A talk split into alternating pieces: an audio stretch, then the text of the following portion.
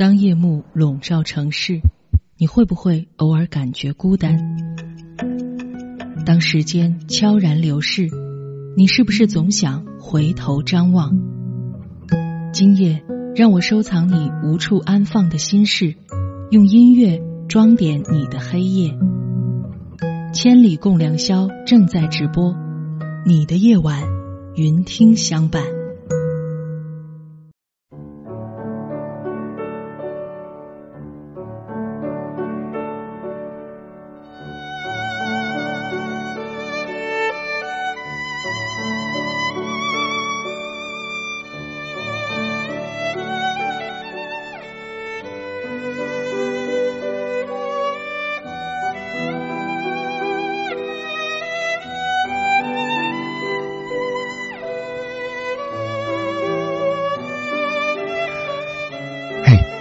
着电波，自在飞翔。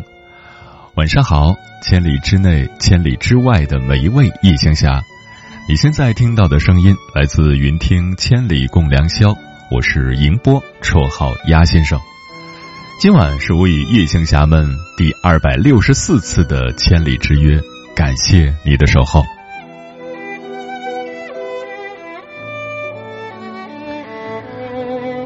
多年前，我还在上学的时候呢，就在杂志上看过这样一个小故事。有一天，小狮子问他的妈妈：“幸福在什么地方？”狮子妈妈说：“幸福就在你的尾巴上。”于是，小狮子不停的追着自己的尾巴，他追了一整天也追不到。他把这个情形告诉妈妈，妈妈笑着说：“其实你不用刻意寻找幸福。”只要你一直往前走，幸福便会自然而然的跟着你。关于幸福，这是一个老生常谈的话题。我们这一生都在追求幸福，然而幸福并非遥不可及。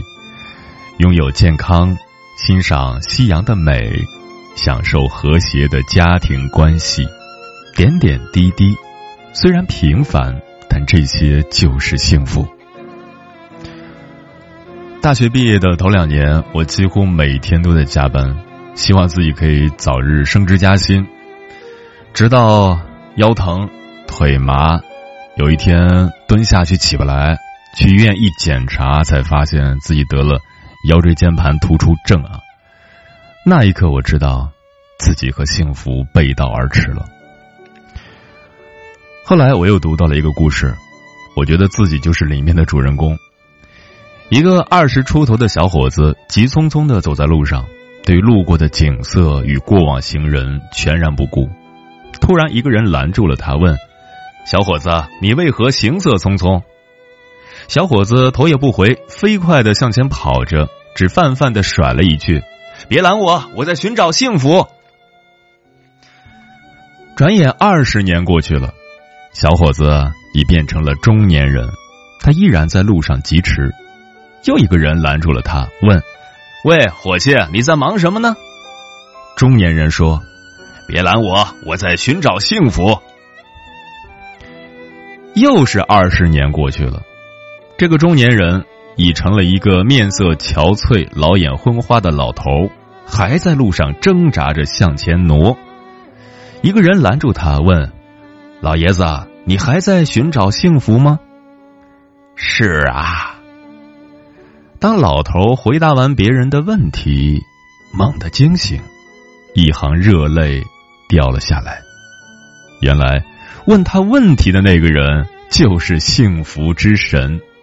他寻找了一辈子，可幸福之神实际上就在他旁边。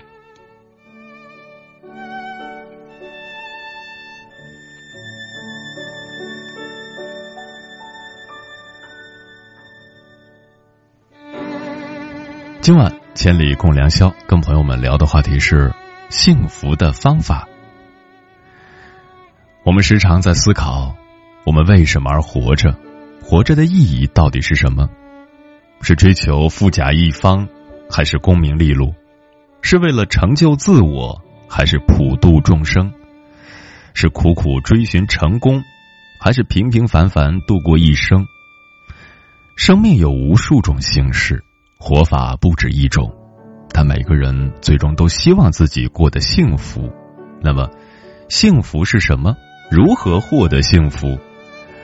关于这个话题，如果你想和我交流，可以通过云听的官方微博或者我的个人微博艾特我是鸭先生乌鸦的鸭，找到千里共良宵的节目预告帖，发表评论参与互动。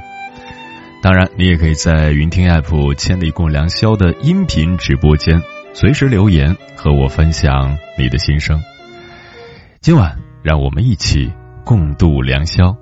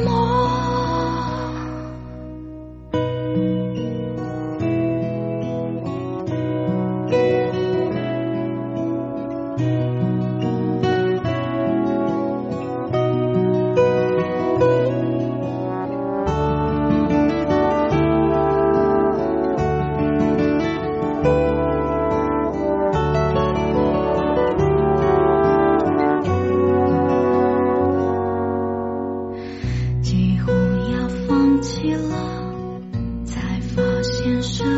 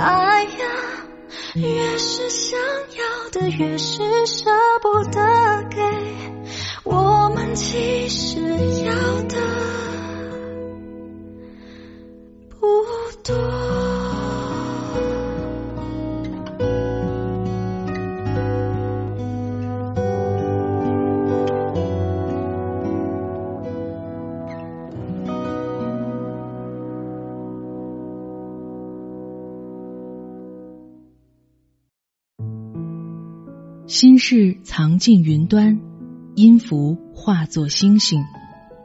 吹过你的风，总有一天也会吹过我。这是属于我们的浪漫相逢。千里共良宵，云听好夜晚。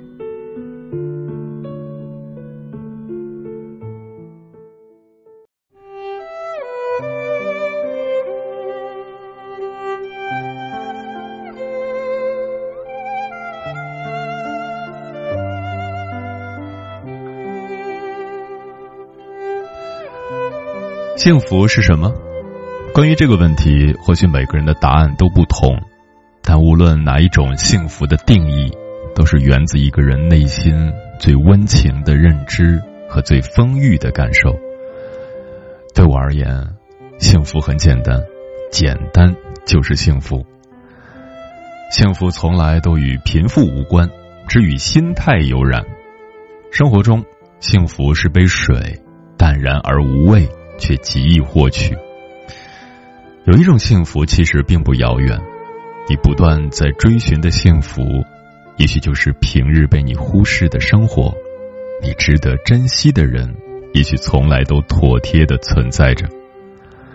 幸福是你远行时父母的牵挂，是你下班时一盏等候的灯火，一桌热气腾腾的饭菜，是你心酸疲惫时可以温柔倾诉的人。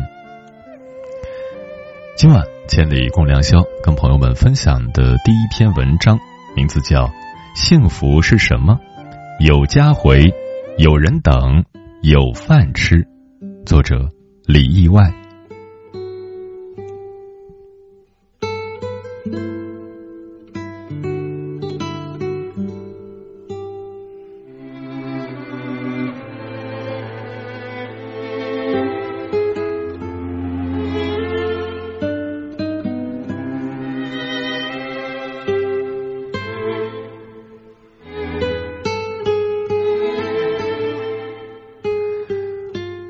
是什么？有人说，孤独是断线的风筝，飘飘荡荡，无家可归。孤独是越过山丘，才发现无人等候。孤独是家有厨房，却没一口热饭。那么，幸福是什么？它很简单，简单到只有四个字，简单到只有九个字：有家回，有人等，有饭吃。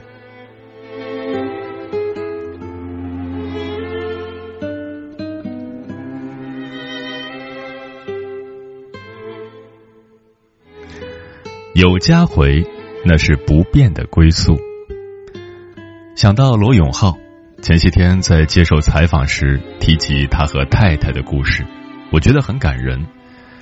他这一生可谓是惊心动魄，欠下六个亿的债务后，被法院列入失信被执行人名单，从富翁富裕的富到富翁负债的富，几乎是一夜之间。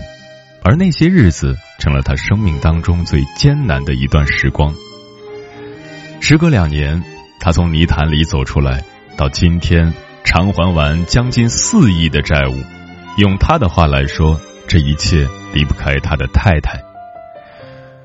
我最差的时候有家，家里有我老婆，这太重要了。我有很多中年婚姻不太好的朋友，他们真的完全没有排解渠道。就只能抓着朋友喝酒，但我很清楚，抓着朋友喝酒解决不了回家以后的孤独。我能陪他到几点呢？我只能陪他到两点、三点，喝完酒就回去了。三点到天亮那段时间，他只能自己一个人睁着眼睛，就那么硬生生的挺过来。但是我不一样，我到家有我老婆。只要跟我老婆聊上几句，在一块儿睡着，我就觉得什么都不是问题。闻着那股熟悉的气味儿，哪怕是头发丝的味儿，我就几乎感觉到我在吸入一个治疗性的药剂。不论在外面遇到了多大的坎儿，无论心灵生了一场多大的病，回到家都有个能依你的人。说实话，这种状态真的令人羡慕。风雪夜归人，照应来时路。没人不向往家门前的那盏灯。想到上个月，微博上一个女孩历经千辛万苦，终于帮妈妈找回了家。妈妈是被拐卖过来的，爸爸在世时不让妈妈寻找家人。这些年，妈妈活在自己的世界里，只讲家乡一种谁也听不懂的方言。女孩靠着这个方言，在微博上寻求线索，最终在网友的帮助下，确定了妈妈的家。团聚的那天，妈妈的妈妈在路上洒水，说这样回家的孩子就再也不会迷路。想到费玉清，在二零一九年亲手写下一封长信，宣布在二零一九年巡回演唱会结束后将永久退出娱乐圈。只因父母去世后，他觉得顿失了人生的归属，去到任何演出地点都只会触景伤情，再绚烂的舞台和掌声也填补不了这种失落。你看，人无论到了多大年纪，赚下多少财富，坐拥多少名利，到头来不变的归宿还是家。有家可回的人。就像船有了锚，无家可归的人，就像风筝断了线，空荡荡的房子里，再也没有谁会惦记着他的归期。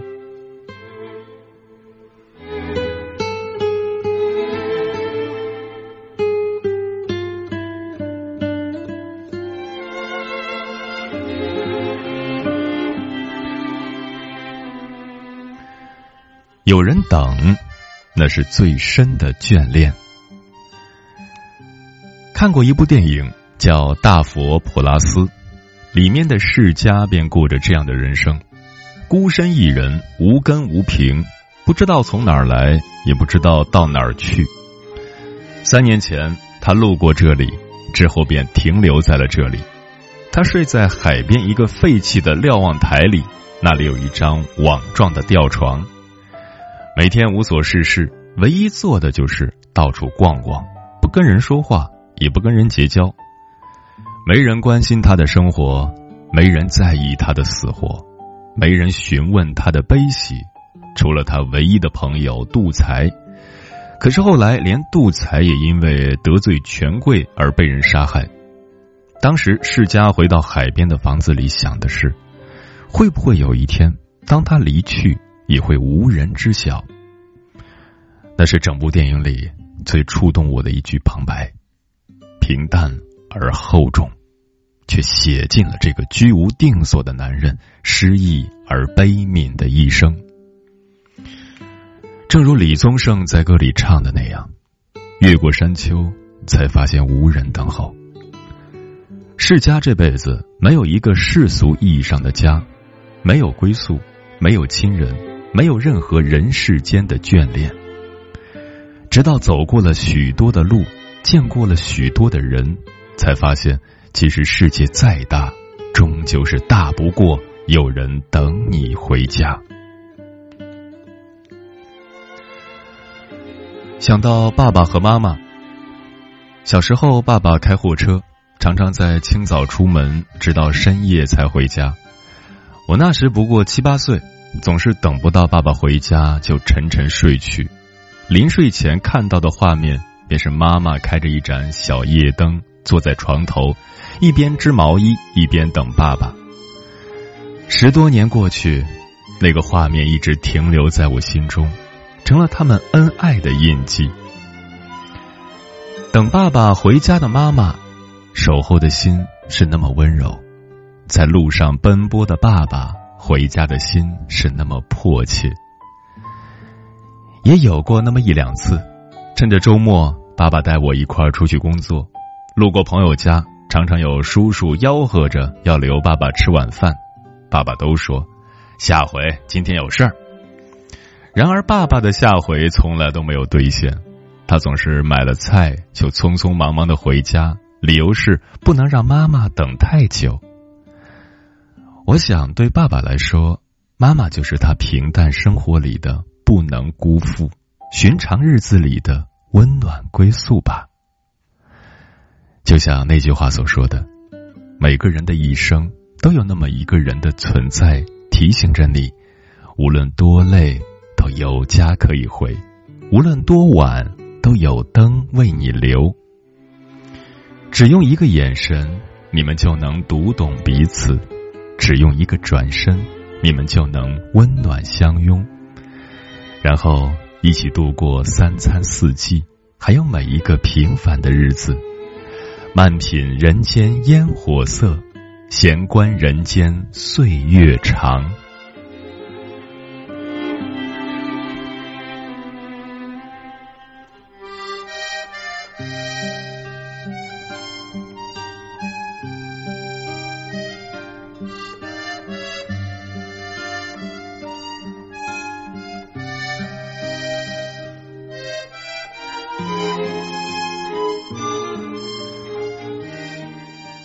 等，那是温暖的守护。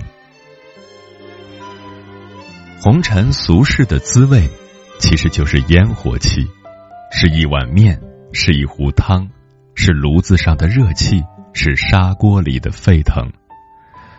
在外面待久了，真的羡慕那种临近夜幕时分便匆匆赶路，只为回家吃上一口热乎饭的人。就像同事喵喵。当我们流连于外卖的时候，苗苗每天都像只快乐的小鸟一样，一下班就扑棱扑棱飞走了。以前还不理解，后来熟悉之后，随喵喵回家吃过一两次饭，才理解了喵喵回家心切的原因。在暖黄的灯光下，厨房里锅碗瓢盆响动，爸爸妈妈一边做菜，一边热烘烘的聊天等待归家的女儿。就像等待归巢的鸟儿，叽叽喳喳说个不停。爸妈一边翘首以盼，一边麻利的把各色汤汤水水还有家常小菜搬上桌。奶白鲜嫩的是鱼汤，金黄酥脆的是鸡翅。那样其乐融融的场景，再加上香气扑鼻的饭菜，让冬夜也平添暖色。或许平凡。但令人心安。想到他们说的，你想知道一家人日子过得好不好，只要看看这家人的厨房就好；你想知道两口子婚姻过得好不好，同样看看这两人的厨房就好。深以为然。就像电影《浮云世事》里的那对夫妻，他们原本过着恩爱又舒适的生活。在柴米油盐里平凡的度过每一天，直到经济危机突然袭来，夫妻二人双双失业，不得不靠典当家具来生活。哪怕生活再苦，他们也没有怠慢生活。当丈夫外出找工作归家，哪怕一无所获，妻子也会准备好可口的饭菜，而丈夫无论在外面吃了多少闭门羹。都会给妻子带回一束小小的花。餐桌上有饭菜，酒杯里有小酒，搀扶着过完一生。这是他们的希望，也是他们的人生。互相搀扶的夫妻，最后等来了光亮，没有因为一时失意便就此而潦倒下去。而我想，这是因为他们真正做到了这一点。就算再艰难，也不怠慢彼此的胃；就算再落魄，也不怠慢彼此的心。当食物融进了感情，当玫瑰写满了深情，一举一动皆是安慰。所谓简简单单的小确幸，实实在在的小温暖，便是这般吧。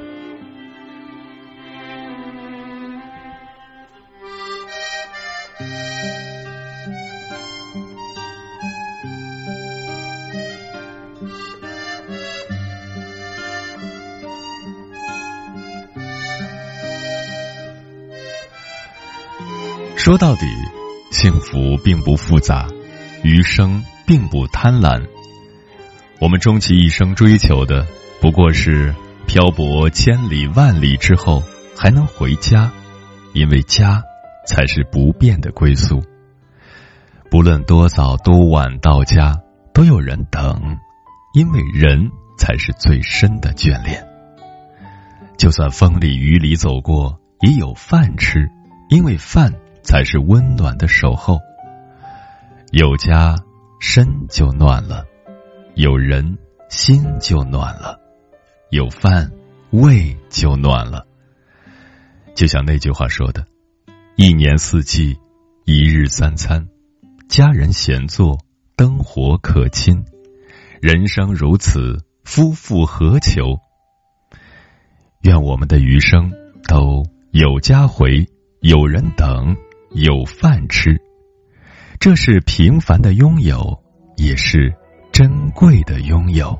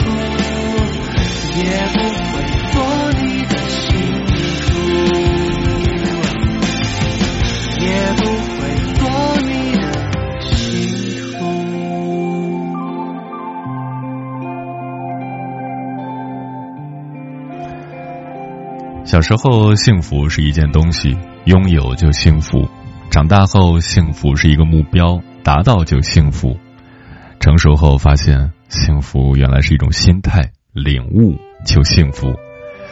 这里是正在陪伴你的千里共良宵，我是迎波，绰号鸭先生。我要以黑夜为翅膀，带你在电波中自在飞翔。今晚跟朋友们聊的话题是幸福的方法。关于这个话题，如果你想和我交流，可以通过云听的官方微博或者我的个人微博我是鸭先生乌鸦的鸭，找到千里共良宵的节目预告帖，发表评论参与互动。当然，你也可以在云听 app 千里共良宵的音频直播间随时留言和我分享你的心声。看到又有很多新伙伴来报道了，如果你喜欢我的节目，记得关注我，把右下角的小红心点亮哟。天友菩提树下的承诺说：“给思念的人写一封手写信，给自己喜欢的歌曲加入单曲循环，每天记得写日记，把自己的一天的经历写页纸，偶尔拿出来读一读，发现自己曾经的美好。与爱的人打一通视频电话，刷一部偶像剧，读一本好书，在心中对自己说：我一定要成为一个自己想成为的人，这就是幸福的方法。马思雨说：“其实幸福的方法有很多种，没有标准答案，因人而异。但什么样的方式是幸福，是由你来定的。比如说，甜蜜的爱情、完美的婚姻，或者充满惊喜的生活，这些都会给人一种幸福而又愉悦的感觉。所以，真正的幸福没有标准的模板，而是你看到平凡生活之后，内心愉悦，获得真实的快乐。”朱邪退散说：“对我来说，幸福其实很简单，和小伙伴一起吃好吃的，写的稿子得到了学姐的认可，家里的人都健健康康，这些都是幸福。幸福并不遥远，生活中能让你嘴角上扬的小事，都是幸福的来源。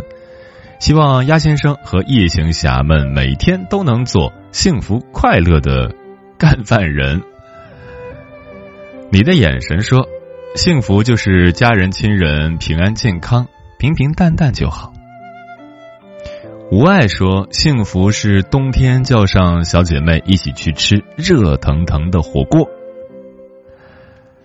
大力说：“幸福到底是什么？和心爱的人在一起，与父母家人一起吃一顿开心的饭，身体健康，开心快乐，这就是幸福。简单点儿，到处都可以让我们拥有。”很多很多的幸福。偏爱说，小时候幸福很简单，长大后简单很幸福。苹果也说，简单快乐就是我的幸福方法。迟暮少年说，春日里万物复苏，这是新生的幸福；夏日里百花争艳，这是绽放的幸福。秋日里硕果累累，这是丰收的幸福；冬日里雪压轻松，这是等待的幸福。平淡是幸福，热烈也是幸福。享得富贵，也乐得清贫。幸福的方法很简单，享受当下就是最大的幸福。分享一首小打油诗来表达我的见解：阅尽繁花念青山。踏遍青山思清泉，未探追寻无觅处，岂知身在此中间。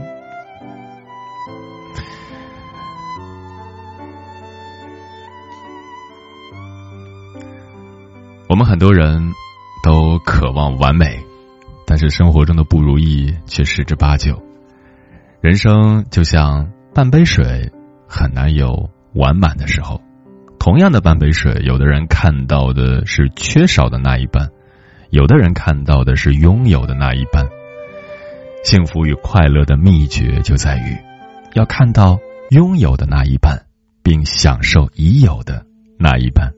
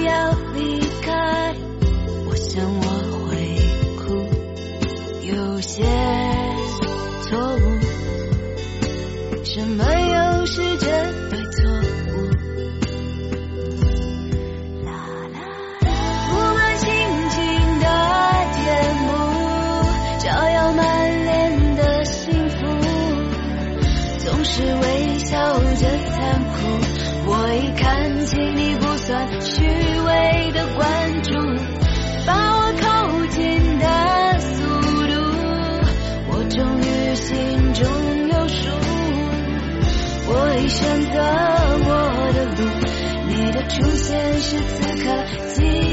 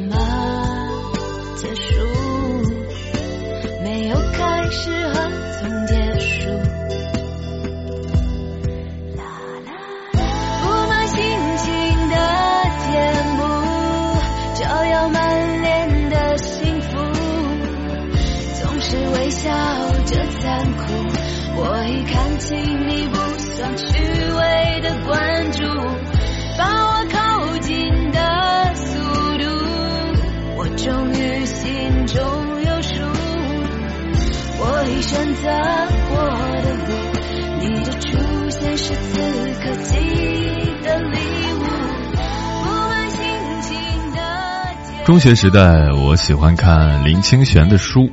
在《新的菩提》这本书里，林清玄提到，人生是分阶段过的。同样的，每个阶段，每个人给予幸福的定义是不一样的，但是总包含着两个词，那就是意义和快乐。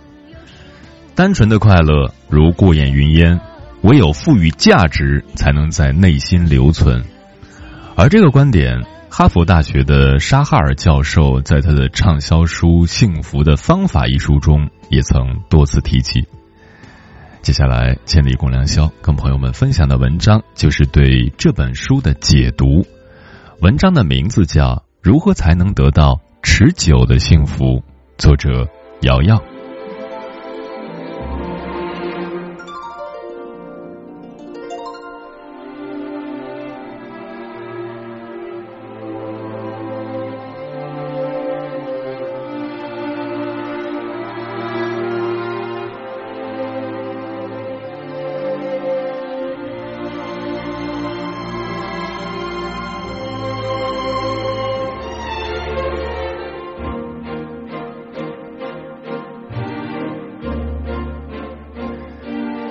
很多人有个感受，就是年纪越大越不幸福。其实我们小时候的那种感觉叫快乐，它并不是幸福。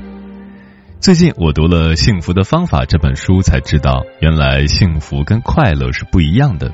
快乐加上有意义才叫幸福。所以小时候我们没心没肺的玩上一整天，其实那叫快乐。长大后，我们虽然经历困难，但保持乐观，最终取得成功，这其实就叫幸福。这本书的作者是哈佛的一位教授，他叫沙哈尔，是个以色列人。在成为教授之前，他是以色列壁球冠军。为了这个冠军，他在长达五年的刻苦训练中，不停的长跑，不停的进行力量训练。但这五年，他一直感到内心空虚。他不快乐，他认为只要取得冠军以后就能幸福了。他认为冠军的成就感一定能让他终生幸福。如他所愿，夺冠之后他欣喜若狂，那种快乐简直超出了想象。他跟家人朋友隆重庆祝，他对支撑自己走过艰辛五年的理念深信不疑，那就是胜利可以带来终生幸福。但你知道他那种幸福的感觉持续了多久吗？一个月？那你太乐观了。当天晚上狂欢后，他独自回到房间，坐在床上，试图在睡前再回味一下那种无限的快感。出乎意料，那些被认为会保持很久的喜悦，忽然间消失的无影无踪，一点也感受不到了。他于是开始慌了。你知道。再晚一点的时候，他开始感到迷茫和恐惧，泪水奔流而出。然后，他突然失去了人生的方向，他的人生观都要崩塌了。在取得冠军这么圆满的情况下，都不能感到幸福，那么到底去哪里去追寻持久的幸福呢？于是从那时候开始，他就对一个问题非常着迷：如何才能得到持久的幸福？他还挺有方法的。他认为，你想要一样东西，就到有这种东西的人的身边去。于是，他就去观察谁看来比较幸福，现实生活中有的就去接触他们，没有的就从书里去找。他读遍了所有能找到的与幸福有关的书，从西方的亚里士多德到东方的孔子，甚至他直接跑到大学去学习心理学。然后他就发现，幸福不是单纯的达到目标。你知道乐透大奖得主他们中奖后能幸福多久吗？研究表明是一个月。如果他们在中奖前是不快乐的，那他们一个月就会回到不快乐的状态。我估计大家也有类似的感受：你终于换了一辆好车，或者终于升职加薪。你的快乐能维持多久呢？事实上，物质上的这些满足只能短暂的让我们幸福。听起来真是个坏消息，但其实负面经历的影响也是一样的。因为车祸致残的人，在短短一年就能回到车祸前的状态。我记得杨幂在拍《我是证人》的时候说，她去体验盲人生活。有些盲人是后天致盲的。大家想想，如果我们突然失明，我们会怎样？大多数人只要一想到这件事，就会不寒而栗，永远生活在黑暗的世界，那不是绝望的要死吗？但是大多数人最多两年也就能接受自己看不见了这个事实。所以，当我们有家人突然发生一些意外时，我们应该在他情绪崩溃时，及时进行一些善意的安慰。一方面，医疗在进步；另一方面，等时间久一点，他对于现状的接受程度会高很多。无论如何，不要放弃希望。通过刚才的实验，带来两方面的消息：好消息是，我们不用那么害怕失败；坏消息是。成功似乎也没那么重要了。作者说：“其实不是，目标是很重要，但显现目标的过程更有意义。就像《活出生命的意义》这本书中所说过的，人生没有意义，但是人们寻找人生意义的过程是有意义的。如果我们把目标当成意义而不是结局，我们就能保持幸福感。所以。”幸福是一种感知力，是一种能力。说了这么多，大家是不是觉得有点鸡汤了呢？好在老外写书有个最大的优点，那就是他们总能通过一些工具告诉你究竟该怎么做才能持久幸福。当我看到沙哈尔教授对于幸福划分的四个象限的时候，我真的超级惊讶。以前我只知道时间管理的四个象限，没想到看起来那么虚无缥缈的幸福也能被划分为四个象限，而且听起来还特别有道理。接下来我重点和大家说说幸福四象限。沙哈尔认为我们有四种幸福模式，第一种模式现在幸福，以后痛苦；第二种模式现在痛苦。以后幸福。第三种模式，现在痛苦，以后也痛苦。第四种模式，现在幸福，以后也幸福。毫无疑问，谁都想当第四种人，但你知道现实世界哪种人最多吗？竟然是现在痛苦，以后幸福的人最多。为什么会这样？我们来逐一分析一下这四种人。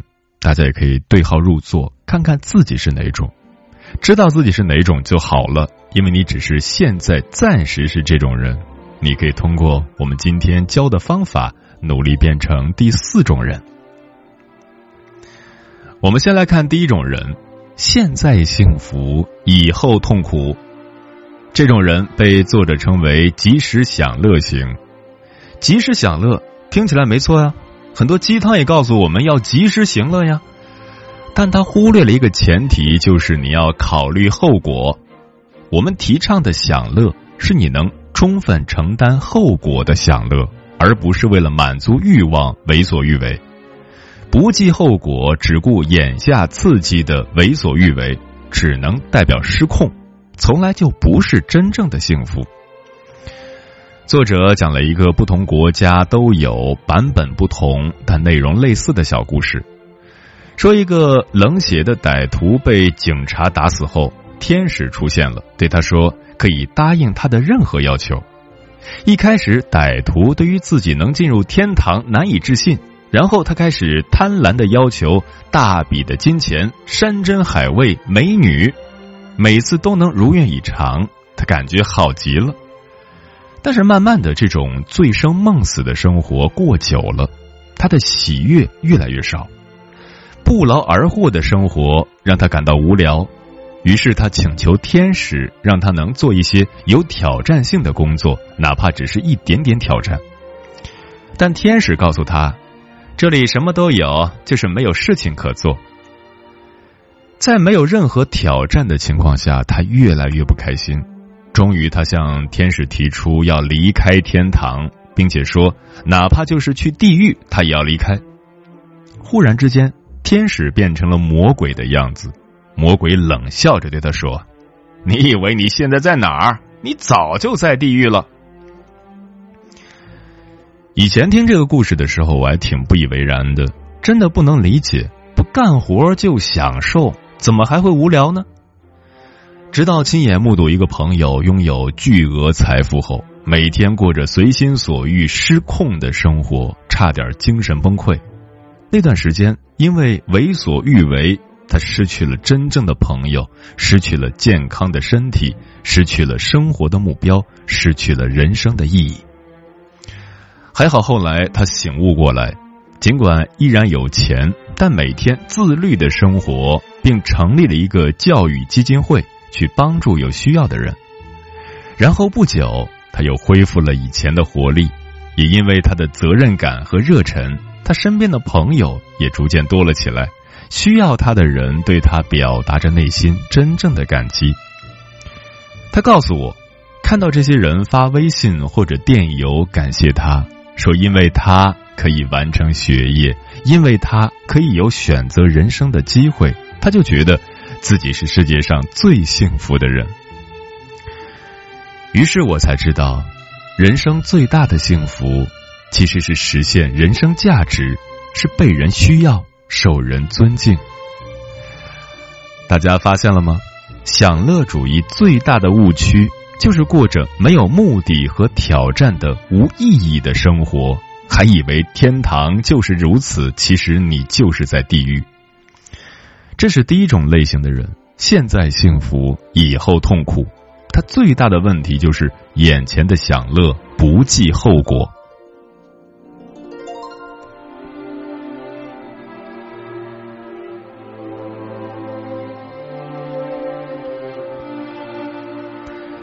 第二种类型叫做现在痛苦，以后幸福。这种人，作者称为忙碌奔波型。这竟然是人数最多的人群，在我们身边到处是这样的人，甚至我们自己也可能是这样的人。一个不快乐的忙碌奔波者，不懂得去享受正在做的事，并坚守着错误的观念，认为一旦目标实现，就会开心快乐。为什么这样忙碌奔波型的反而是最多的呢？作者说，因为我们的文化造就了这种信念：只要成绩好，家长就能给我奖励；只要工作好，就能得到奖金。只顾目标，从不管当下的感受，这就是幸福的假象。这种幸福无法长久维持，因为它本身就是与负面情绪共生的。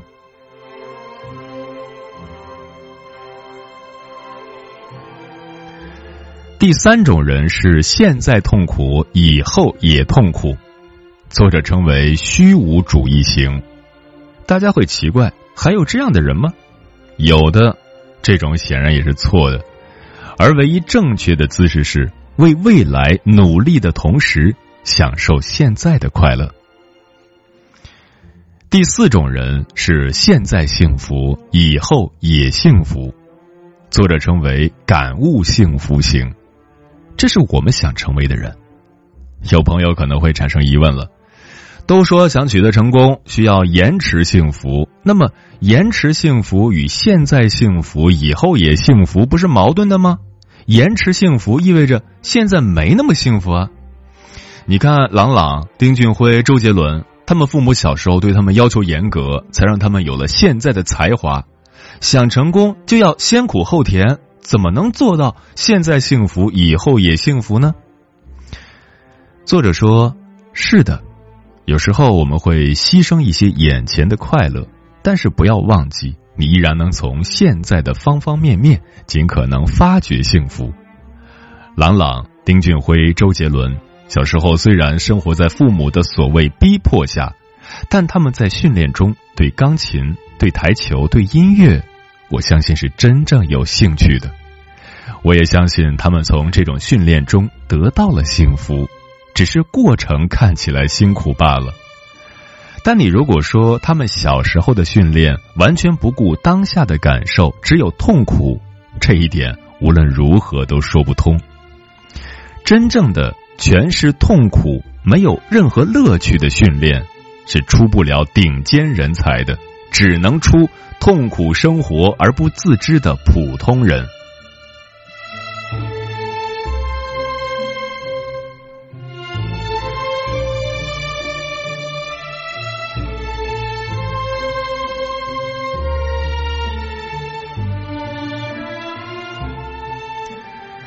那么，我们到底从哪些方面能锻炼幸福的能力呢？一，花大力气改善你的人际关系。心理学家研究了一下非常快乐的人，并将他们与不快乐的人做比较，结果发现，在外因中，唯一能够区分两种人的因素的就是他们是否具有广泛而令人满意的人际关系。亚里士多德说。没有友谊就没有幸福。二，要给人生做减法。你要知道，时间上充裕比物质上充裕能给人更多幸福感。现在这么快节奏、忙碌奔波的世界，我们怎样才能享受生活呢？这个问题的答案是：世界上没有魔术，我们只能自己减速、自己简化生活。而好消息是，简化和减速这样的举动并不会影响我们取得成功。我们要捍卫时间，要对一些不重要的事说不，要保持自律，食不过量。要知道，节制欲望能让人幸福。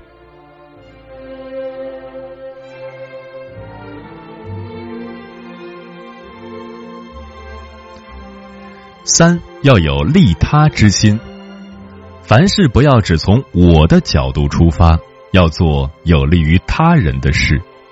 这不是说我有多高尚，而是利他能让我们幸福。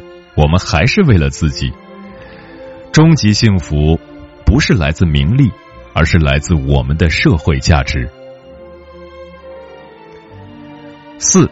寻找到自己喜欢的工作，并从中获得心流体验，这能让我们幸福。靠内因驱动才是真正的幸福，而不是做给别人看。别人买豪宅，我也要有；别人成名，我也要如此。活在别人的眼光里，这是你内心真正在乎的东西吗？名和利并不是终极幸福。那为什么名利对人的魔力如此之大呢？因为大家把幸福和名利弄反了。金钱只是手段，不是目标。况且还有很多研究表明，金钱和幸福没有必然联系。为什么我们总是先考虑物质呢？因为物质可以计算出来。我买了五千万的房子，可以算出房价，可是爱无法计算。这就让我们陷入了误区，以为衡量人生成就的标准是名利，其实衡量人生成功的唯一标准是幸福。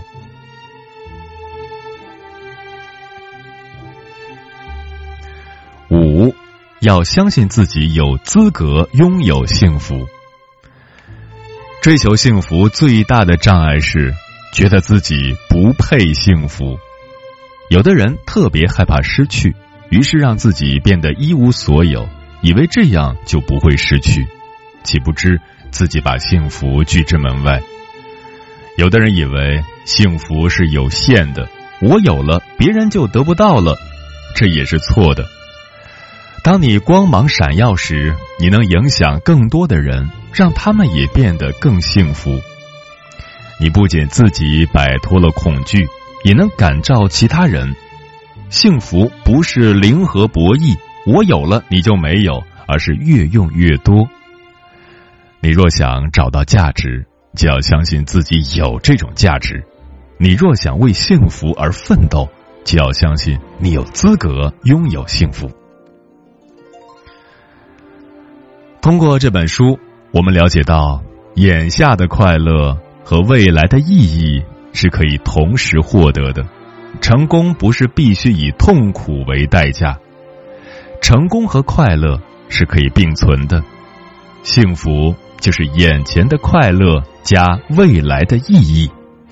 这需要我们在遇到挫折时，在碰到人生选择时。都要朝着两者同时实现的状态去努力，因为这个状态就是幸福。于是幸福了，飘雪的夜。过往的街城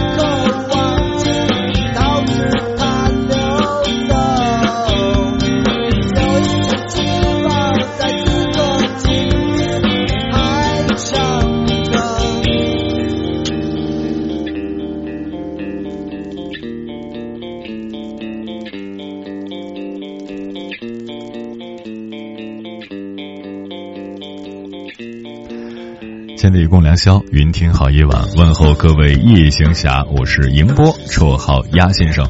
我要以黑夜为翅膀，带你在电波中自在飞翔。欢迎大家点击我的头像进行关注，不错过以后的每一场直播。如果你喜欢我的节目，也恳请你点亮屏幕右下角的小红心，给我加个油，谢谢。云听升级播出的《千里共良宵》，收听方式不变。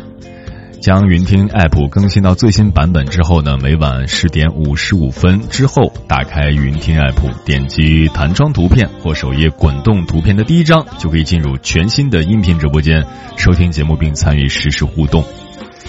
还有千里共良宵的节目邮箱已经开通了，无论是你的心事、你的故事，还是你的烦恼和困惑，只要你愿意，可以随时发送邮件到。Qlglx 艾特 cn 二点 cn，前缀是“千里共良宵”这五个字拼音的首字母缩写。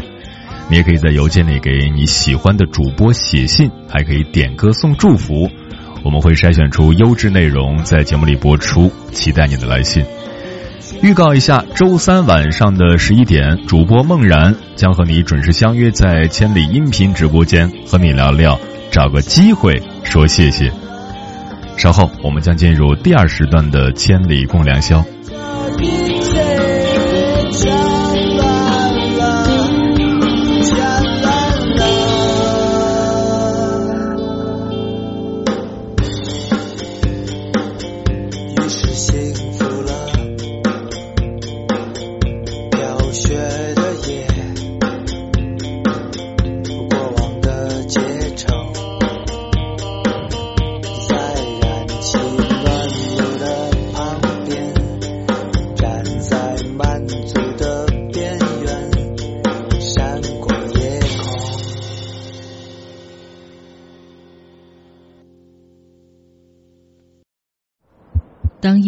笼罩城市，你会不会偶尔感觉孤单？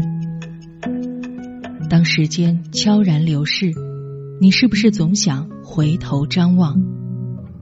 今夜，让我收藏你无处安放的心事，用音乐装点你的黑夜。千里共良宵正在直播，你的夜晚，云听相伴。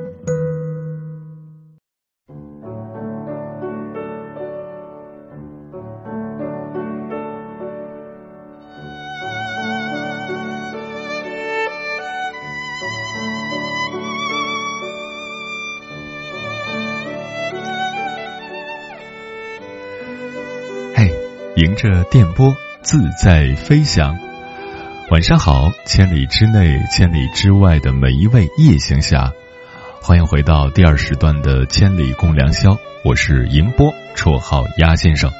我要以黑夜为翅膀，带你在电波中自在飞翔。今晚跟朋友们聊的话题是幸福的方法。关于这个话题，如果你想和我交流，可以通过云听的官方微博或者我的个人微博艾特我是鸭先生乌鸦的鸭，找到千里共良宵的节目预告帖，发表评论参与互动。当然，你也可以在云听 app 千里共良宵的音频直播间随时留言和我分享你的心声。听友一蒙山小调说，有一天看见他们脸上洋溢着暖暖的笑。日出而作，日落而息，小孙子闹着他玩乐，你的幸福也是我的幸福。外面的风雨吹不倒在外的我，心中有爱，灵魂有归宿，深深的体会到有家乡的人是多么的幸福。一盏只为我而留的夜灯，身边有你就是幸福。嗯，这说的是。家乡的母亲吧，游子在外，总是会遇到一些难过的瞬间，这个时候就会知道家的重要。它是一个，当你失意、当你落寞的时候，可以退守的港湾。周周是二货爱馒头说，小时候幸福很简单，有一块糖。有一根冰棒就会很开心，长大后简单很幸福，大家简单点说话就会很幸福了。没有夹枪带棒，话里有话。每天下班回到家，有人做好晚餐，你洗手便可以吃饭，就觉得很幸福。一天忙碌的疲惫和阴郁的情绪都会因为这顿晚餐消失殆尽。目前觉得。最大的幸福就是家人朋友健康喜乐。千里霞光说：“幸不幸福取决于自己的心态，幸福的方法可能就是理性的看待问题，积极乐观的去面对生活。有时间就多运动健身，看看书；身体累了就多休息，心累了就试着拐个弯儿。”越单纯，才会越幸福。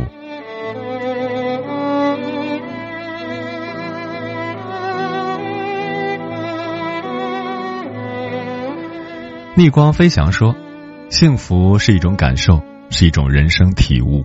当它降临时，我们能感受到内心和煦般的温暖、宁静、祥和。生活的形式可以千差万别，每个人追求的目标也不尽相同。”可幸福是每个人都渴望的，幸福无需刻意追寻，它其实就在生活的点滴里，在不经意间降临。只要我们有一颗善感的心，知足产生幸福，平安即是幸福。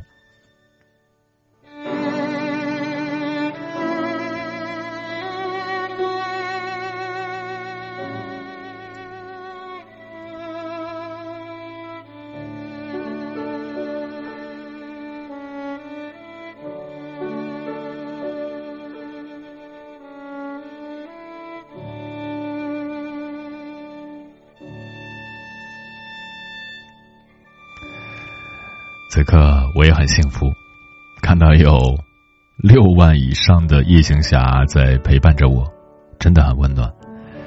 听友泪儿说：“鸭先生，北京已经零下了，晚上要多穿点衣服哟。”不要担心哦，此刻我在家里做直播。以前在中国之声做千里的时候，要赶到台里去上节目，呃，骑着自行车穿过十二公里的长安街，确实很冷。但现在呢，坐在暖气边上，喝着热水，陪全国各地的听友们一起来聊天，我觉得现在真的是太开心了。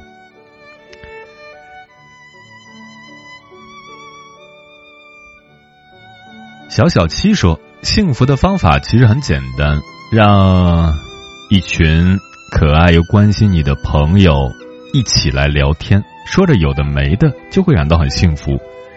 在千里共良宵这个大家庭里，要谢谢幸运双心、枫林、城门革新等等这些可爱的朋友，感谢你们的帮助和鼓励，当然也少不了家人的陪伴，这些都是幸福的源泉。”漂浮的云说：“鸭先生晚上好，第二百六十四次的主持，为你点赞，加油，谢谢。我看到已经有九千零七十，哎呦，现在变到九千零五十啊，九千零九十，马上要破万的点赞了。你看我这数字都说不准啊。看到有这么多人给我点赞，我也很幸福。这就是今天的小确幸吧。”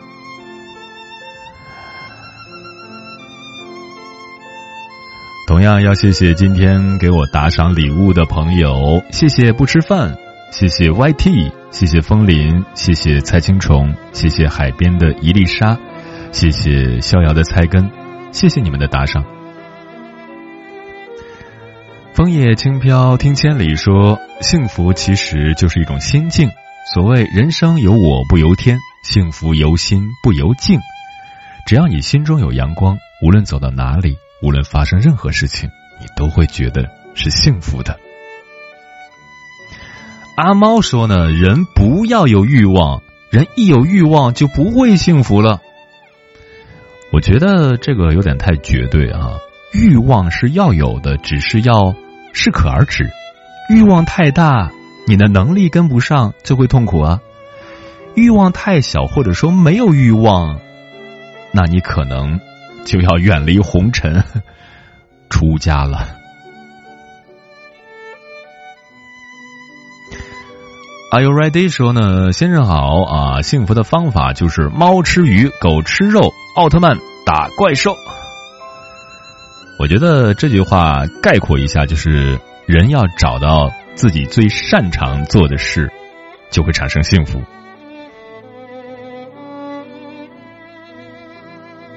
小杨说：“哎，我觉得能做自己喜欢的事儿，这个事儿正好又能养家糊口，就很幸福。哎，这句话可以对上一句话进行概括。”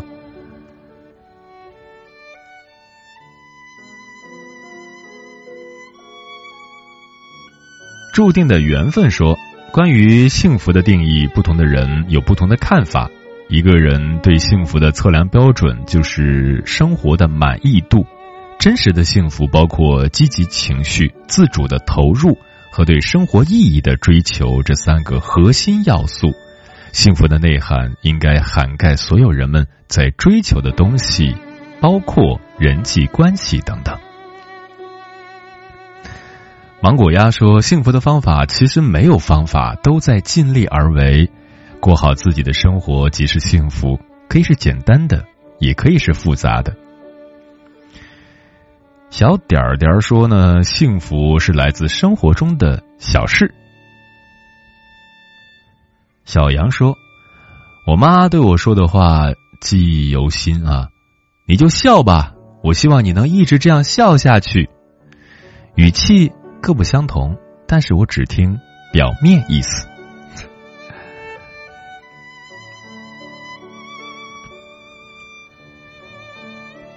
五十二赫兹说。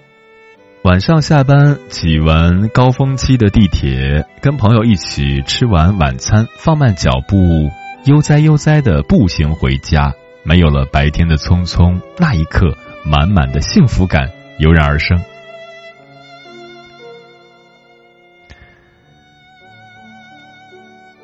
蔡青虫说：“电影《求求你表扬我》里有一段台词：‘我饿了，你手上有包子，你比我幸福；我冷了，你穿着棉袄，你比我幸福；我想上茅房，就一个坑，你蹲那儿了，你就比我幸福。’话糙理不糙。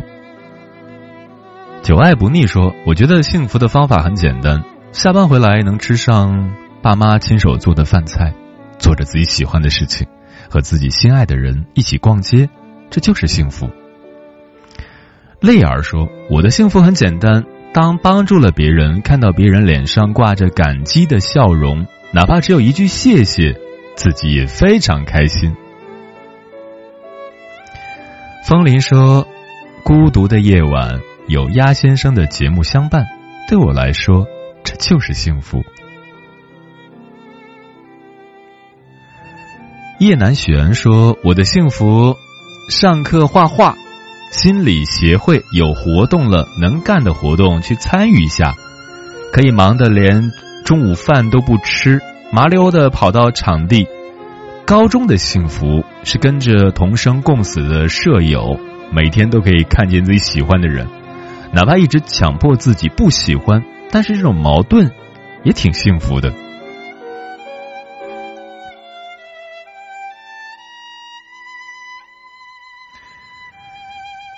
苏娜说：“我最幸福的时刻就是去年和暗恋十年的男神一起坐游轮，虽然是他带队，但在游轮上总会有不自觉的偶遇。那现在在一起了吗？有的时候不在一起，隔着距离，各种幻想反而更幸福。”因为一旦跟男神生活在一起，你会发现原来男神也是有各种生活的缺点的，比如说他会呃上厕所，他会把袜子跟内裤一起洗，等等等等啊。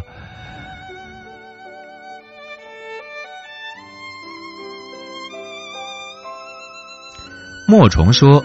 人生的幸福不是等来的，每个人的要求都不一样。幸福是人的一生奋斗努力得来的。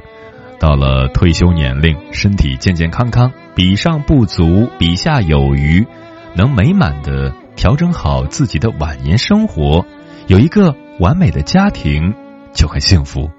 包括此刻听听千里也很幸福。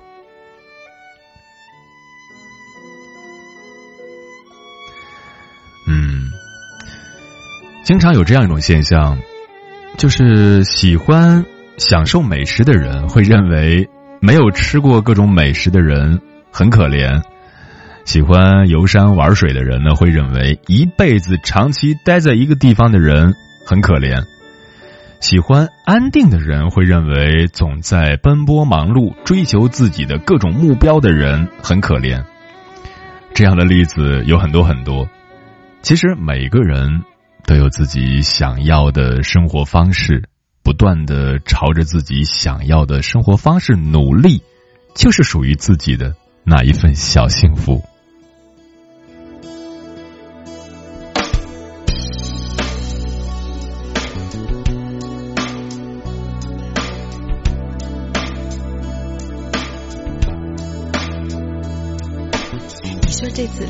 同以往，它是一次身不由己的浪漫，是一次没有计划的背叛，能不能不算？这种说法常常在听，不算新鲜。就算我也学会闭上一只眼，它仍然比我想象中要难以下咽。我该怎么演？放弃多少才算结束？保留多少才算让忠诚还是背叛？幸福是自由还是牵绊？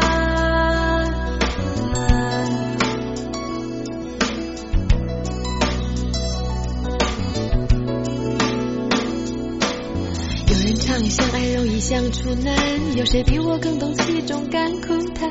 闭眼容易，闭嘴太难，一切为时已晚。我当事业来经营，有人为了自由婚姻叫停，到头来究竟是谁输谁赢，无人能评。放弃多少才算现实？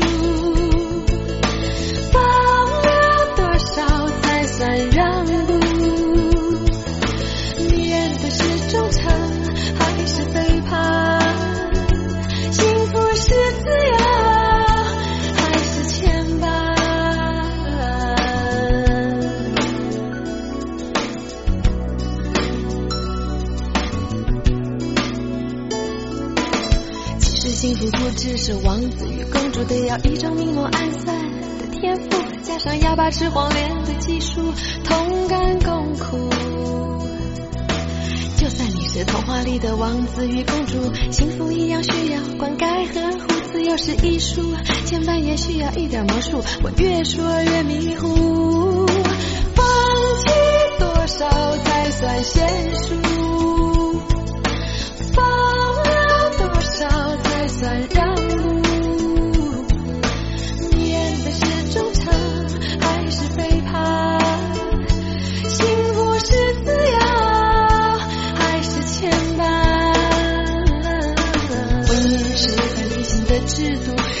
我却贪婪，抵抗孤独。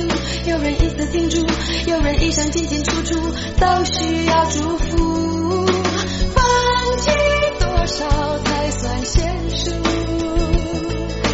放了多少才算让步？迷人的是忠诚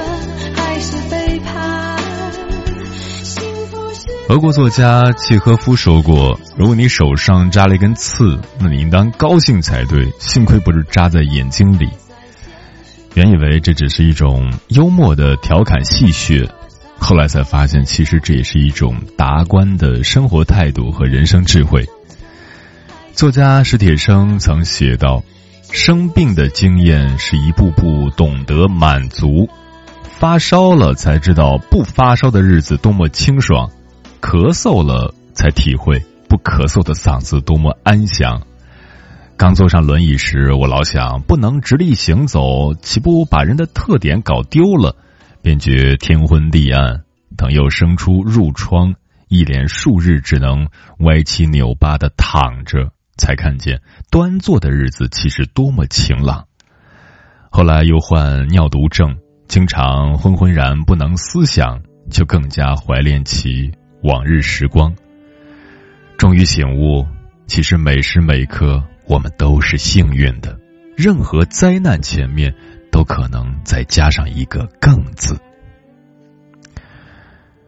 我又想到了一个故事：一次，曾任美国第三十二届总统的富兰克林·罗斯福家中失窃，损失惨重。朋友写信安慰他，罗斯福回信说：“亲爱的朋友，谢谢你的安慰。”我现在一切都好，也依然幸福，感谢上帝。因为第一，贼偷取的是我的东西，而没有伤害我的生命；第二，贼只偷去我部分东西，而不是全部；第三，最值得庆幸的是，做贼的是他，而不是我。你看，他们这些人实际上都是在为幸福画底线。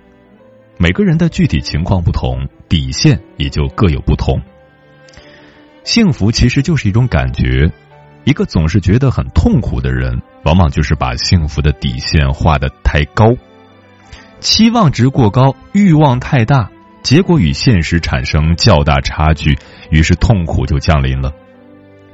譬如说，一个把幸福底线画在得诺贝尔奖上的作家，志向固然远大可敬。但他这一辈子都很难有幸福感，因为这种机会太渺茫了。而一个经常发表小豆腐块文章的业余作家，却常常志得意满，感觉良好，因为他的底线是文章能发表就是幸福，不拘长短。一个把幸福底线画在富可敌国上的大款，很难心想事成。自然也就无法快乐。哪怕他已经富甲一方，反倒不如那些出大力挣小钱的民工心情愉快，了无挂碍。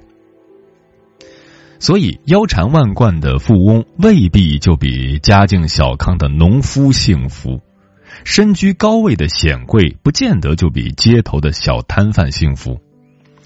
归根结底，就是因为他们的幸福底线不同。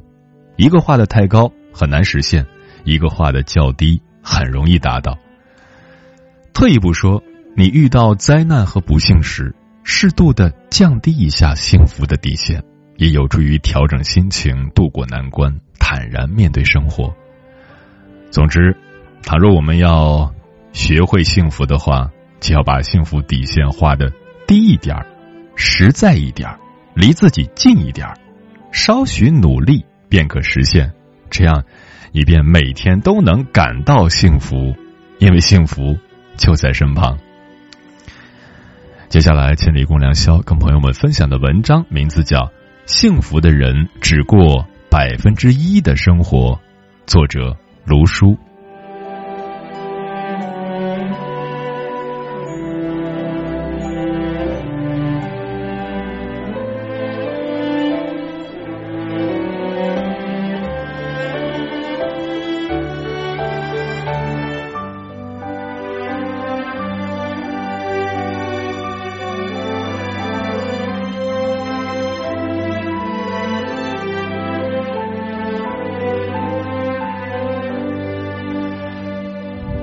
能放下的越少，需要担负的东西就越重。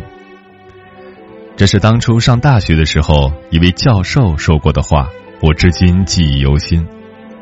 人追求幸福的欲望是与生俱来的，并且随着我们的年纪不断增长，对于幸福的要求也在不断变化。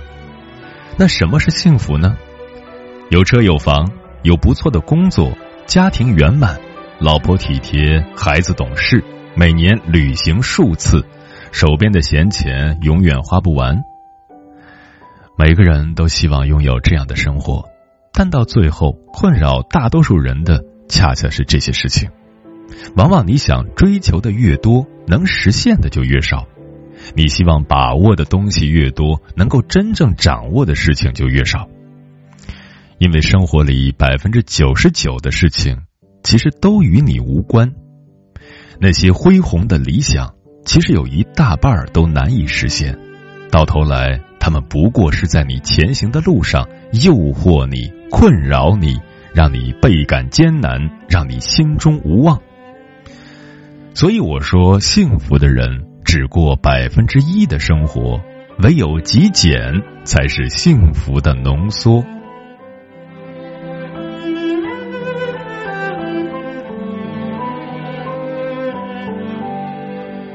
电影《天生购物狂》里，张柏芝饰演的芳芳是个有着特别深执念的购物狂，看到什么都想买，即便东西再差劲，她内心难以控制的购物欲都会驱使着她发现其中的闪光点，并且买买买。结果不光搞了一屁股债，还把自己的工作丢了。失落至极的芳芳坐在拥挤的屋子里，环顾四周。却发现整间屋子里都是自己从来都没有用过的高档服装、鞋子和背包。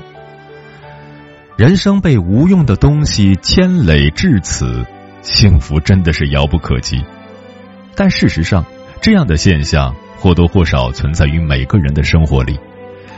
出门看见超市里搞促销，于是买了一大堆自己平时用不到的东西；在单位看见别人穿着一件好看的衣服。回家后，便自己也买了一件，结果发现衣服在自己身上没有在别人身上好看，于是他就被搁在衣柜里，成了压箱底儿的老股东。别人玩游戏你也玩，别人去旅行你也去。我们太容易被别人左右，然后迷失了自己的生活，把一大堆不必要的东西请进了自己的生命。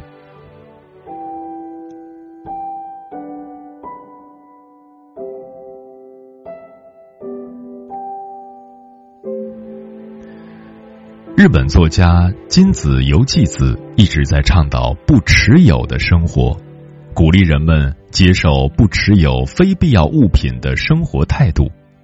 为此，他还提出了四种不该持有的物品：一、超出自己管理能力的物品不持有；二、不钟爱的物品不持有；三、无法回收利用或转送给他人的物品不持有；四、不适合自己与自己的生活方式不相符的物品不持有。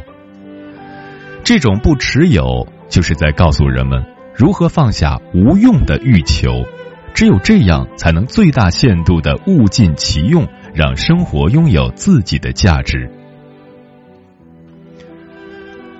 张爱玲去世后，人们进入她的住宅，却发现里面家徒四壁，陈设简单至极，整个房间只有一张桌子、一台电视、几本书。还有一次性的拖鞋和罐头、方便面，再加上张爱玲晚年的时候孤身一人、无儿无女，于是无数人开始惋惜她的晚景太过凄凉。但熟悉张爱玲的人都知道，她的简陋并不是因为穷。一九九五年，张爱玲逝世前曾经立下遗嘱。将自己所有的遗产以及作品在国内的版权版税全部赠与他的姑姑，其中光是现金加起来就有三十余万美元。拥有这样的经济基础，还有什么是他不能享受的？他只是更喜欢这样的收烧，因为只有一切事物回归简单，人才有机会思考自己的生命。张爱玲就是在不持有的生活中，达到了精神上的极简与幸福。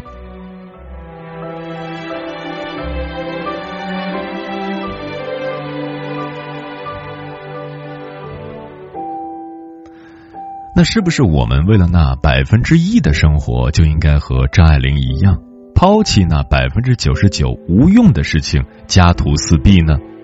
当然不。而且我们无法也无需抛弃生活的琐碎。朋友跟我讲，他在北美留学期间，对当地学生的生活方式印象极为深刻，因为他们的生活太过丰富，各种 party、球赛、社团活动多到爆炸，但每个人都处理的有条不紊。他刚过去的时候，也试着和别人一起参加各种活动，结果却总是手忙脚乱。后来，他观察到身边的同学打球的时候就疯狂打球，汗流浃背，筋疲力尽；学习的时候就专心学习，图书馆里坐一天，两耳不闻窗外事；谈恋爱的时候又认真的陪伴爱人。事情虽然多，但他们在自己百分之一的生活里却是全身心的投入。而他自己参加篮球训练的时候，担心误了学习。学习的时候又时常记着 party，顾此失彼，结果生活一团乱麻。在你喜欢的事情上投入最大限度的精力和热爱，就是对百分之一生活的把握。当然，除了减少不必要的物质需求，在自己喜欢的事情上学会专注之外，我们还可以做很多事情。比如学会习惯孤独，简化自己的朋友圈，把精力交给值得依靠的人；简化自己的交际手段。现在像 QQ、微信、微博这样的社交平台数不胜数，无聊的信息无时无刻不在消耗我们的生命。卸载不必要的应用软件就显得很有必要。了解自己的欲求。控制自己的欲求，别盲目跟风，学会拒绝无理和无意义的要求，把时间花在有意义的事情上。很多时候，没有比有要更让人轻松，因为我们在具备拥有的能力的时候，往往不知道自己到底想要拥有什么。钱倒是赚的挺多，但是欲望的沟壑却始终填不满。看见这也想要，看见那也想要。人对幸福的追求越是盲目，对幸福的要求就会越模糊。所以你的东西越买越多，事情越做越忙，幸福感却越来越低。最直接的幸福，就是从繁杂的生活里找到自己百分之一的目标。只有在追求目标的过程中，人才会有满足感，进而获得幸福。真正的极简，不是物质上的苦修，而是把最多的精力用在最有意义的事情上。只有这样，百分之一的生活才会有百分之九十九的价值。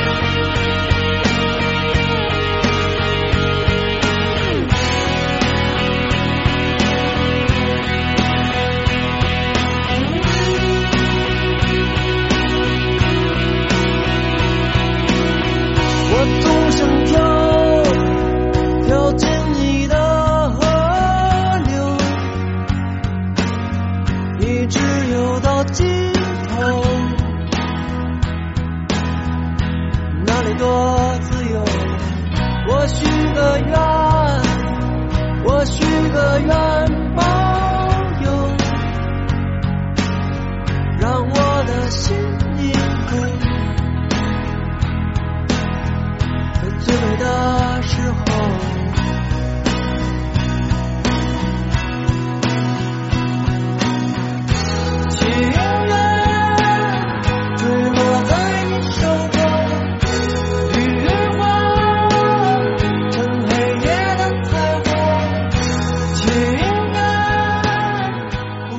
看起来幸福的人，心里有难言的苦；时常微笑的人，心里也有无声的泪。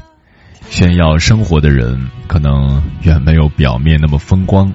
一个人的幸福，只有自己懂得，所以不要跟自己过不去，不要纠结于别人的评论，按照自己舒服的感觉去生活。这里是正在陪伴你的千里共良宵，我是迎波，绰号鸭先生。我要以黑夜为翅膀，带你在电波中自在飞翔。今晚跟朋友们聊的话题是幸福的方法。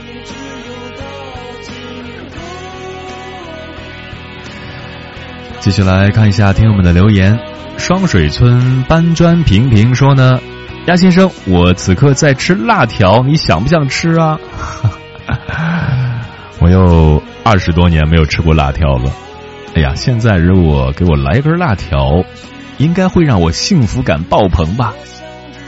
天天吃，肯定就不新鲜了啊。徐徐说，前几天看到评选出的最有幸福感的十座城市，我不知道它是以什么样的根据去评出的。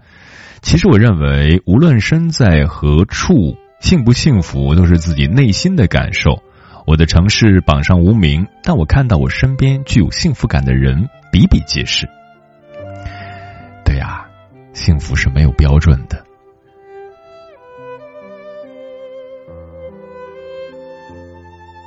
一路向北说，幸福的方法就是累了有人借我肩膀，陪伴才是最长情的告白。木易说，一个人的快乐不是他得到的多，而是他计较的少。我相信幸福也是如此吧。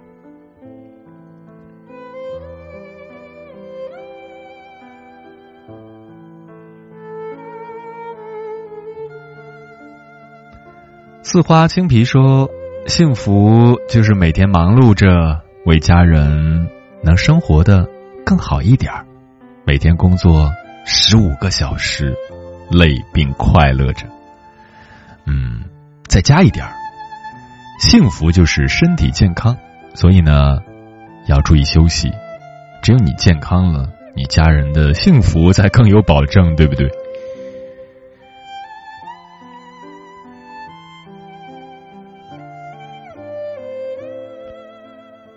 徐徐说：“每个人对幸福的理解是不一样的。我认为幸福就是找个爱我和我爱的人，一起携手走过漫漫人生。”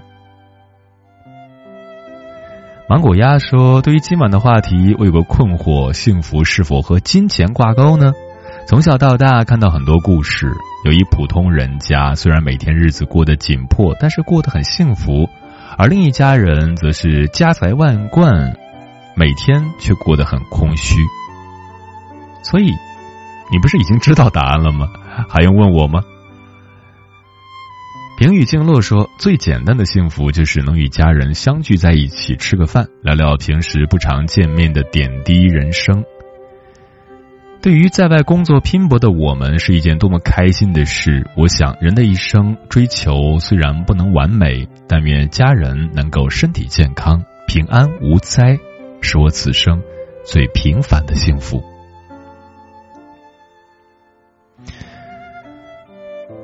双水村的平平说：“鸭先生的声音呢，有点九十年代的味道，有内涵，有沉淀，更有激情、希望和梦想的感觉。嗯，如果你能从我的声音里听出一丝幸福的味道，那我就很幸福了。”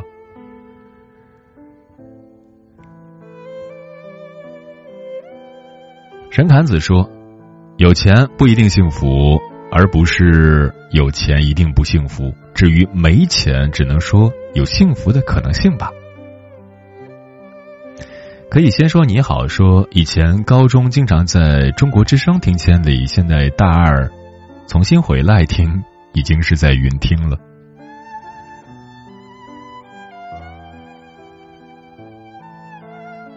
我爱搞研究，说呢，幸福就是不要有贪欲。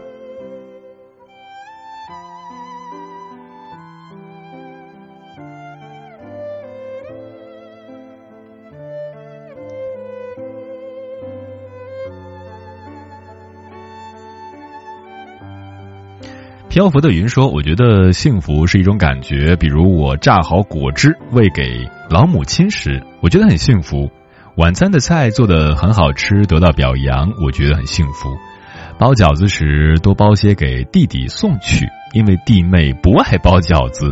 每次我给弟弟送去饺子时，作为三姐，我觉得很幸福。不是弟妹不爱包饺子，而是你包的饺子太好吃了。”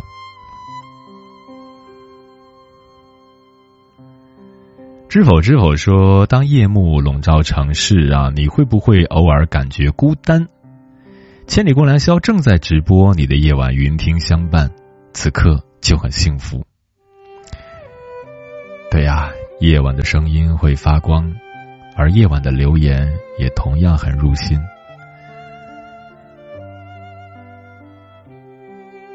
霞光万里说呢。新来的朋友可以关关注一下鸭先生，谢谢谢谢。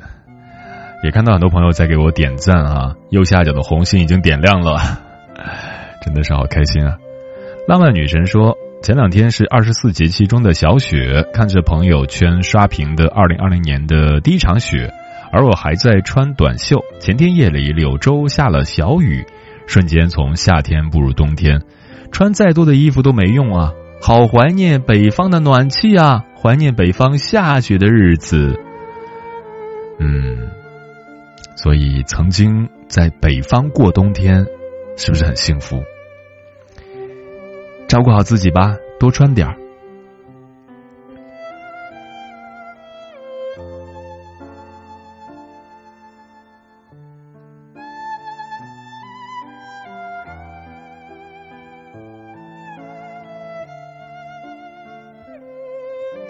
事在人为，说有家回，有人等，有饭吃，说的很好啊。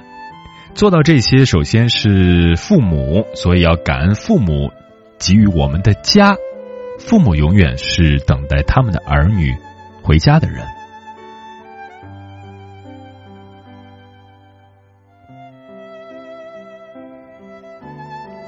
祥说呢，幸福是一家人在一起，健健康康、开开心心，小孩乖巧，学习自觉，不要一辅导作业就鸡飞狗跳。其实你等到你。老了以后啊，你再回头看曾经的那些鸡飞狗跳、琐琐碎碎，你会发现那样才幸福。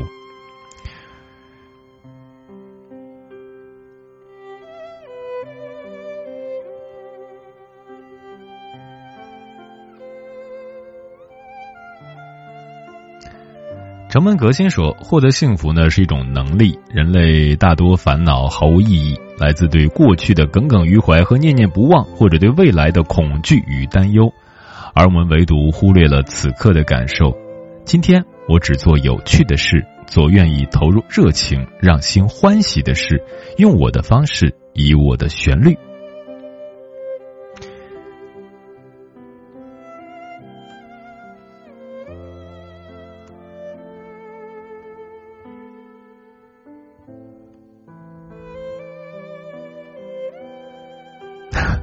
风林说：“大先生，我此刻在吃苹果，给你来一个吗？我们今晚是深夜食堂吗？各位还有什么好吃的，都可以一块儿拿上来啊。”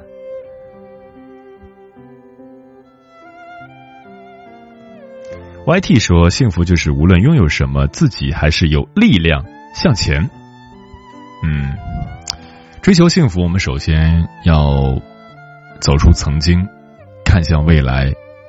着重于现在，不要因曾经的失误而耿耿于怀，也不要因对未来的期盼就放弃现在。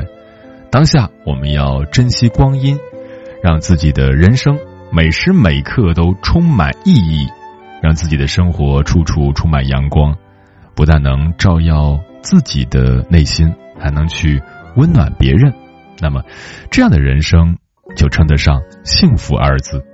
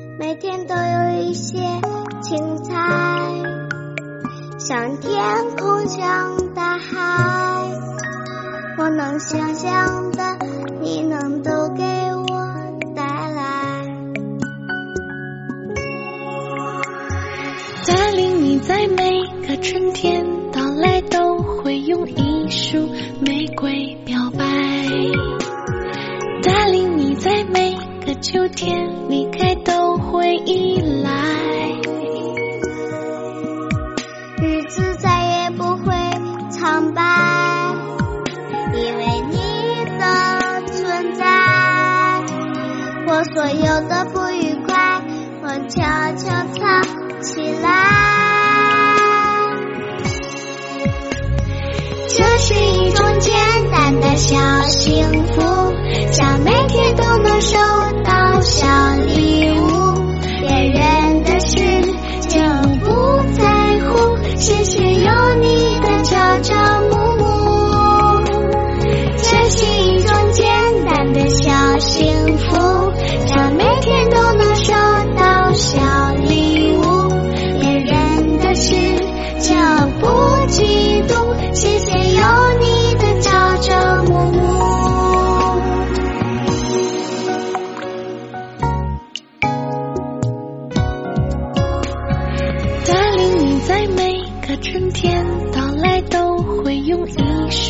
玫瑰表白。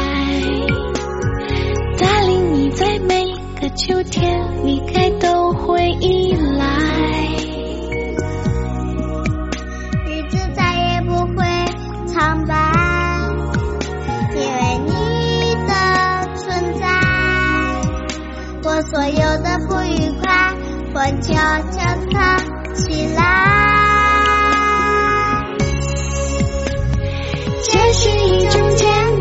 小幸福，想每天都能收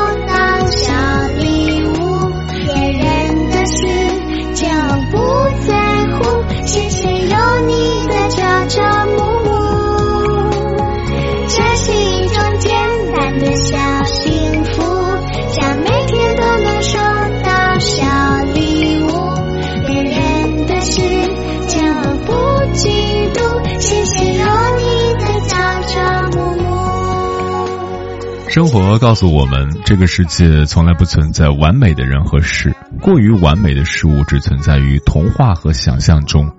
现实的常态除了平淡，就是千疮百孔与劫后重生。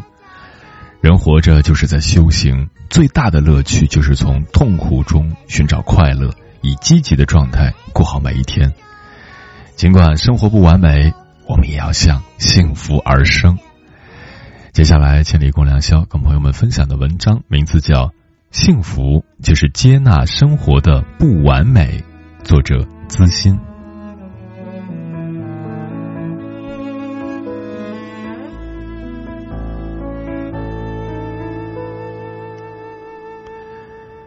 日剧《无法成为野兽的我们》里，一开头，女主深海晶每天都被老板一个人当多个人使唤，压力大到看到老板的信息就害怕。回家在地铁站等地铁时，必须紧抓地铁站的柱子，仿佛这样才能不至于被压垮。她不敢穿自己喜欢的衣服，着装都按男友的喜好来。她和男友相恋多年，却因男友跟前女友一直没有真正撇清关系而无法结婚。她对此不敢抱怨。平时不管遇到什么事，他都是笑嘻嘻的，极力掩饰自己的缺点，生怕被人讨厌。其实我们很多人都是深海鲸，渴望被看见、被认可、被喜欢，害怕别人不善的眼光，担心在别人面前暴露自己的不足。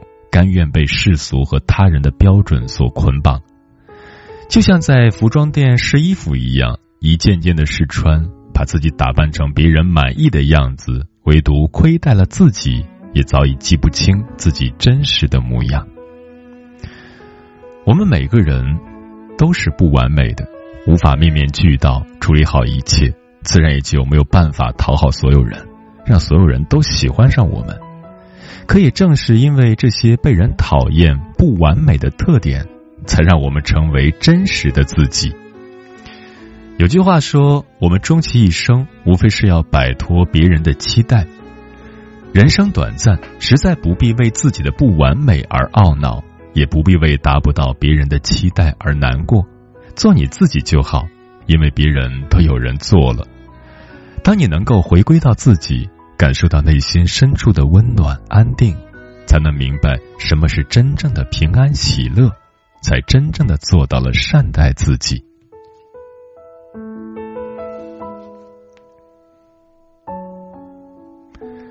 幸福是学会和生活的不完美和平相处。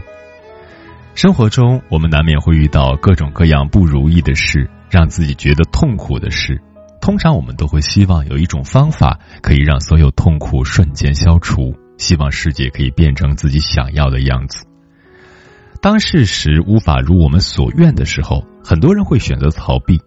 只是逃避没有办法解决痛苦，反而越想要躲开痛苦，就越会持续。唯一可以让我们放下痛苦的方法，就是去面对。面对不是要与痛苦为敌，与他对抗。而是学会与痛苦和谐相处。所有失去的都会以另外一种方式归来。一个好的心态能让不完美的人生完美。生活中总有不如意的地方，接受它，继续向前，生活只会越来越好。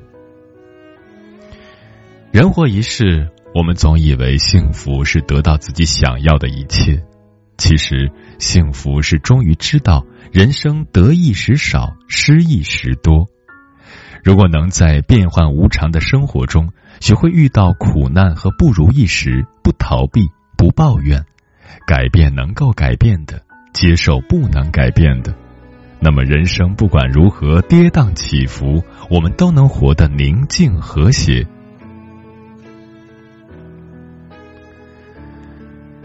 很多时候，我们的痛苦来源于自己期待的错位，在我们的头脑中总是有很多的应该。老公应该是温柔体贴、愿意帮我承担家务的；孩子应该是懂事听话、学习成绩拔尖儿的；父母应该是愿意帮我带娃、无条件给予我支持的；好朋友应该是在我遇到困难时丢下手里的一切跑来安慰我的。但生活常常是不如意事常八九，没有人会按照我们认为他们应该是的样子出现。也没有人会完全按照我们的标准行动。既然别人无法改变，我们不妨从自身着手，在每个你不喜欢的人、事和环境后面，看到自己需要成长学习的功课，接受现实，改变自己。这一过程既是收获幸福的过程，也是生命中的精彩。季羡林先生曾说过。每个人都争取一个完满的人生，然而自古及今，海内海外，一个百分之百完满的人生是没有的。所以我说，不完满才是人生。苏轼也有言：“人有悲欢离合，月有阴晴圆缺，此事古难全。”婆娑世界，万事都有缺陷，谁也无法达到圆满。不完美才是常态，不完美才是人生。接纳生活的不圆满，才能收获真正的幸福。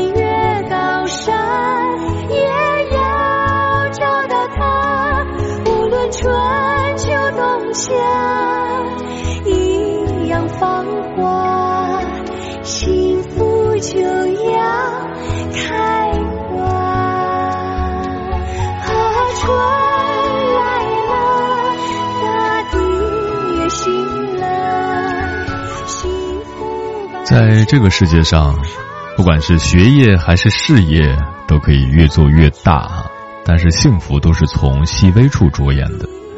听友恒友说，大学在长江头，工作在长江尾，短暂在中原待过半个冬天，北方有暖气真的是太幸福了。嗯，现在是在南方工作啊，晚上确实很难熬，开空调太干燥啊，开电热毯又觉得不安全，总之是各种抓狂。希望你能够早日找到那个陪你一起暖被窝的人。所以，幸福是什么呢？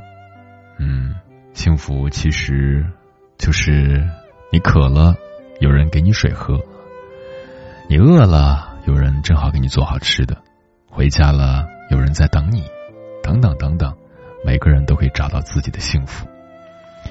当然，此刻也有朋友不幸福。寻梦远方说：“哎呀，终究是到了被父母朋友催对象的年纪，可能这就是社会吧。金钱、房子、车子、对象，还在上学的我，已经感觉被压得好心累呀。那就不妨删繁就简，别想那么多，先把手头的学业搞好。幸福说到底呢，是一种心态。忙碌的奔波。”依然可以选择欣赏四季的美丽，重复的生活依然可以选择品尝三餐的美味，执一份简朴，不刻意追求，不盲目攀比，守一份淡然，不求锦衣玉食，不求富贵荣耀，学会与失落和解，让心变得轻松；学会与挫折和解，让心变得坚强。依心而为，过快乐生活；依心而行，享幸福人生。心简单，世界就简单，幸福才会生长。心自由，生活就自由，到哪儿都有快乐。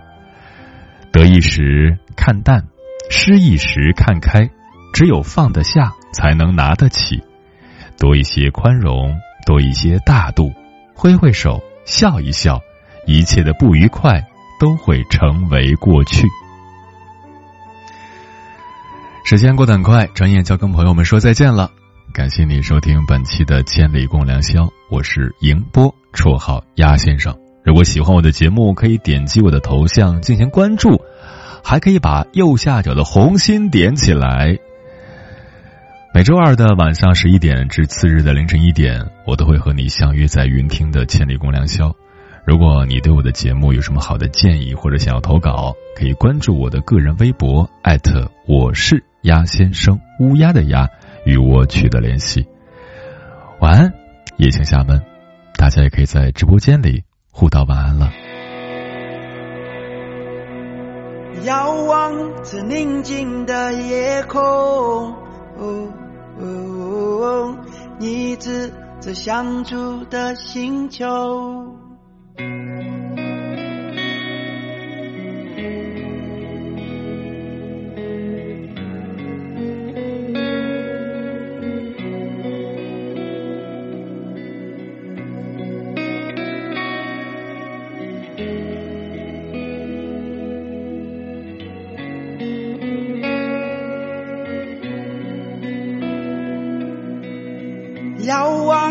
宁静的夜空，你指着相住的星球，嘴角在勾勒着温柔，带走我一抹抹哀愁。如果我，我是说，如果我。想牵你的手，然后带你远走。如果我不对，真的就是我想带你飞。